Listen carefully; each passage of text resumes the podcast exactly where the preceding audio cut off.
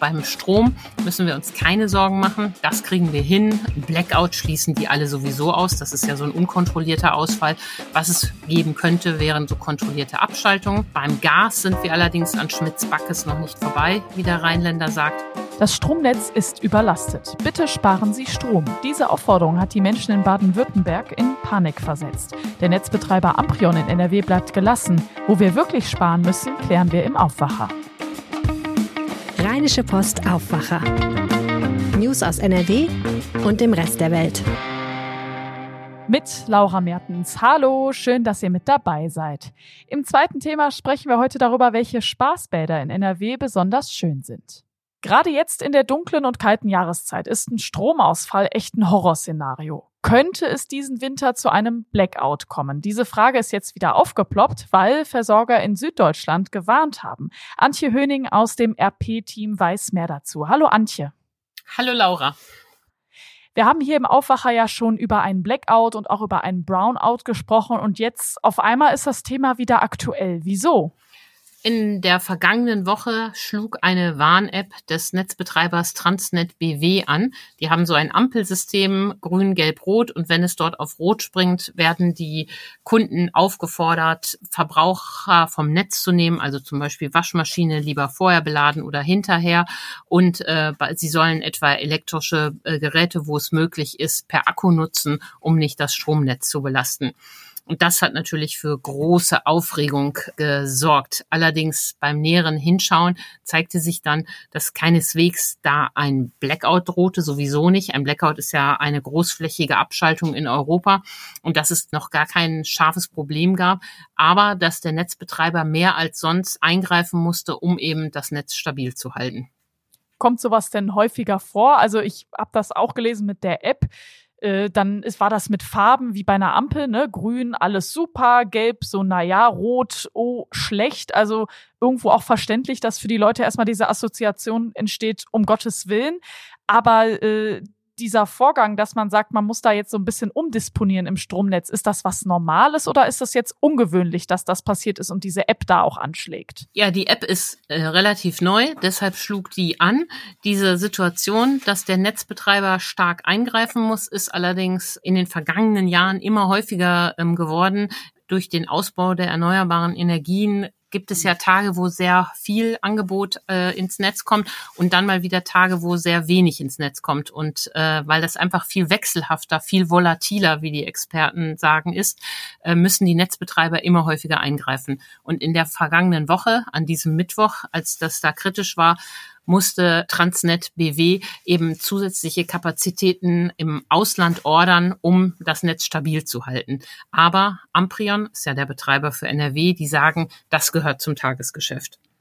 Du hast sie jetzt gerade schon angesprochen, Amprion hier in NRW. Wie sehen die denn überhaupt diese aktuelle Lage? Du hast jetzt gerade auch äh, vom Wetter gesprochen. Ich meine, wenn ich jetzt mal rausgucke, der Winter ist jetzt schon dunkel und usselig meistens. Das ist ja für die erneuerbaren Energien eigentlich eher schlecht, vor allem dann, wenn es um Sonne geht. Wie ist denn die aktuelle Lage? Also kann es jetzt sein, dass sowas öfter passiert? Gibt es hier auch sowas wie eine App, wo wir das mitbekommen? Oder wie ist da überhaupt der Stand? Ja, erstmal zu der Frage der App.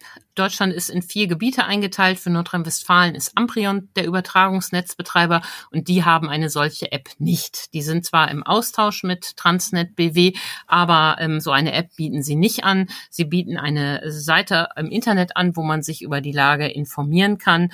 Das ist äh, da der Stand.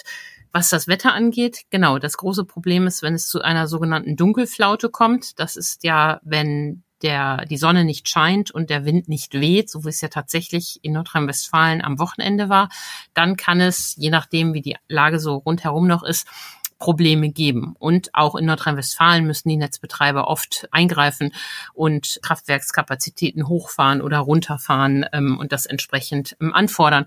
Und äh, das äh, kann natürlich, wenn der Winter kalt ist und dunkel ist, besonders oft passieren, auch in Nordrhein-Westfalen. Was diese App ja bewirken sollte, ist, wir sollen Strom sparen und beziehungsweise Energie auch sparen. Das ist ja jetzt grundsätzlich gerade das Thema 20 Prozent Einsparung. Das ist das Ziel, was über allem so steht.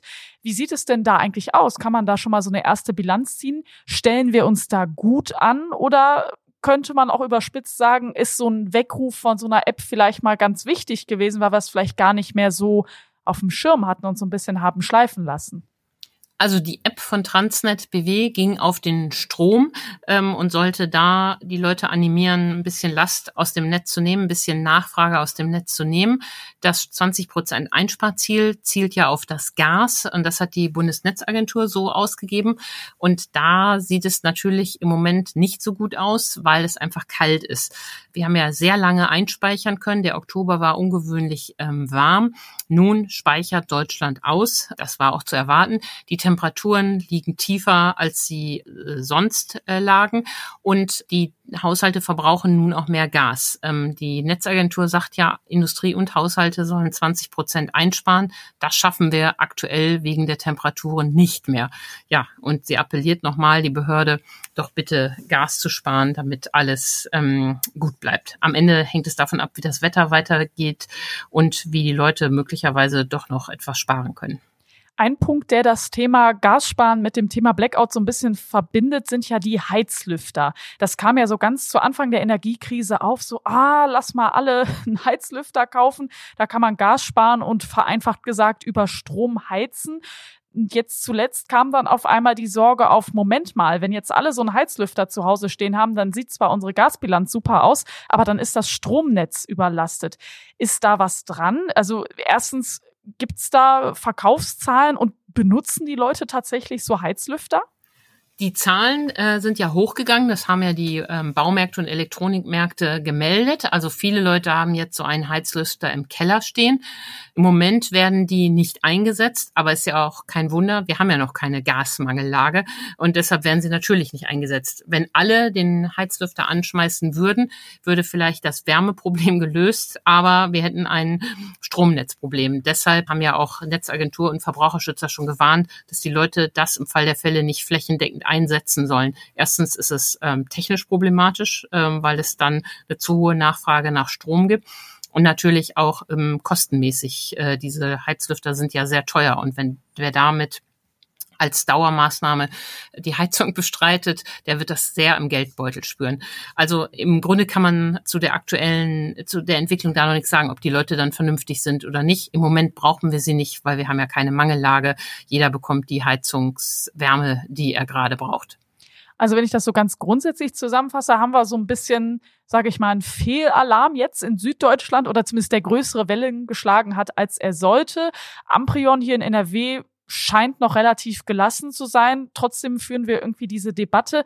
Was ist denn jetzt dein Fazit, Antje? Müssen wir uns jetzt wirklich Sorgen machen im Winter oder ist das jetzt vielleicht auch viel heiße Luft? Äh, ja, Wortspiel sogar in dem Sinne.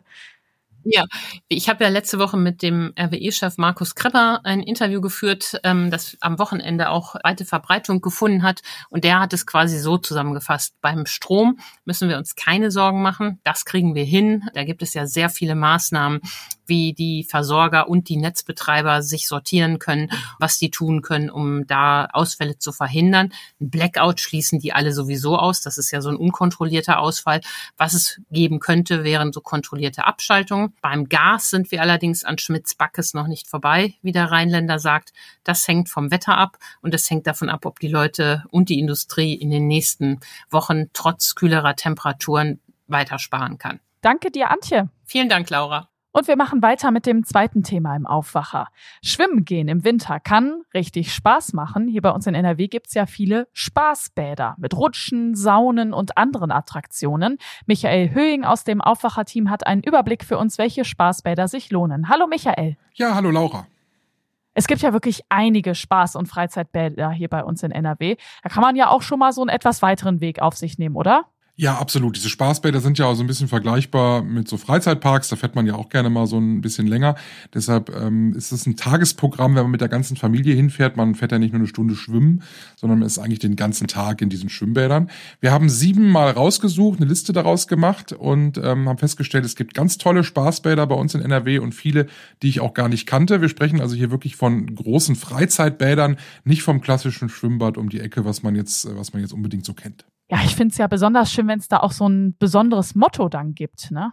Genau, in Oberhausen zum Beispiel, da ist das Feeling besonders gut, weil da hat man sich nämlich genau äh, sowas überlegt, dass man gesagt hat, komm, wir machen da äh, so eine Themenwelt draus und das hat natürlich in Oberhausen was mit dem Bergbau zu tun. Es gibt typische Bergbauelemente, wie zum Beispiel ein Förderturm äh, ist dort zu sehen.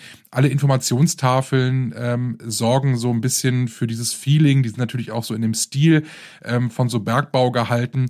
Es gibt dann entsprechend auch so Bahnen und, ähm, und so Rutschen, die auch sehr an an, das Bergbautum erinnern, also eine Grubenbahn zum Beispiel mit einem typischen Industrieambiente. Ähm, es gibt mehrere Rutschen, vier verschiedene, beispielsweise die Rutsche Tagschacht, 120 Meter ist die lang, ist die eng, längste X-Tube-Rutsche in Nordrhein-Westfalen, also stellt hier schon einen kleinen Rekord auf. Oder die Flugrutsche, das ist äh, auch was Rasantes. Kurz bevor man dann ins Wasser eintaucht, hat man so eine kleine Flugphase. Ähm, das ist also dann schon ziemlich äh, was äh, Besonderes tatsächlich und macht sicherlich auch besonders viel Spaß. Dann gibt's noch die Schachthalle, befindet sich das Erlebnisrevier unter einer Glaskuppel. Da gibt's ein Erlebnisbecken dann dazu, inklusive Kinderbereich. Alles eben thematisch aufgefangen, immer ähm, in diesem Bergbauelement. Ja, jetzt im Winter gehen viele gern in die Sauna. Klar, schön warm. Was sollten denn Sauna-Fans machen? Was sind denn da gute Ziele? Ja, wer Sauna mag, der sollte nach Bocholt fahren. Die Sauna- und Wasserwelten Bahia in Bocholt ist eben eine Saunawelt mit insgesamt zehn Saunen. Also wer da wirklich Spaß dran hat, der kann sich hier äh, einmal durch die Saunen durchprobieren. Dazu gehört ähm, ein Baumhaus-Sauna, also das ist was ganz Besonderes mit Blick auf den Garten. Es gibt verschiedene Massageangebote. Äh, dazu gibt's dann eine 300 Quadratmeter große Wasserwelt und das Ganze in so einer lichtdurchfluteten, transparenten äh, Halle. Es gibt vier Rutschen, also das kommt auch nicht zu kurz. Man hat hier Wellness und Action miteinander verschmolzen. Die Aqua Choice Weichenrutsche zum Beispiel. Ähm, da fährst du mit einem Reifen diese Röhre runter und kannst dich dann entscheiden, ob du lieber blau oder dann doch lieber die etwas rasantere orangefarbene Rutsche nehmen willst. Da musst du dich also dann äh, wirklich kurzfristig entscheiden, äh, auf welche Seite du dich da schlägst. Außerdem gibt es noch einen Sprungturm. Es gibt natürlich den Strömungskanal, es gibt viele Wasserspiele, es gibt eine Grotte. Es hat Ganze nochmal so ein bisschen ähm, Urlaubscharakter. Für Kinder sind etwa 20 verschiedene Attraktionen noch zum Sprudeln und Spielen dabei. Also in Bocholt äh, tatsächlich was für die ganze Familie vor allem aber eben auch für die, die gerne in die Sauna gehen. Richtig viel Action gibt's in Köln. Die haben ja da besonders viele Rutschen und auch ganz besonders was für den Nervenkitzel. Ja, das Aqualand in Köln, das kenne ich noch aus, aus meiner Kinderzeit. Also das gibt's schon ziemlich lange. Es hat sich aber immer wieder weiterentwickelt. Und gerade bei den Rutschenfans ist es total beliebt, weil es gibt ein sehr großes und sehr vielfältiges Angebot an Wasserrutschen. Zum Beispiel die Indoor-Looping-Rutsche inklusive Start-Countdown. Also da gibt's dann schon den Nervenkitzel, bevor man überhaupt losgefahren ist. Und es gibt eine Falltüre.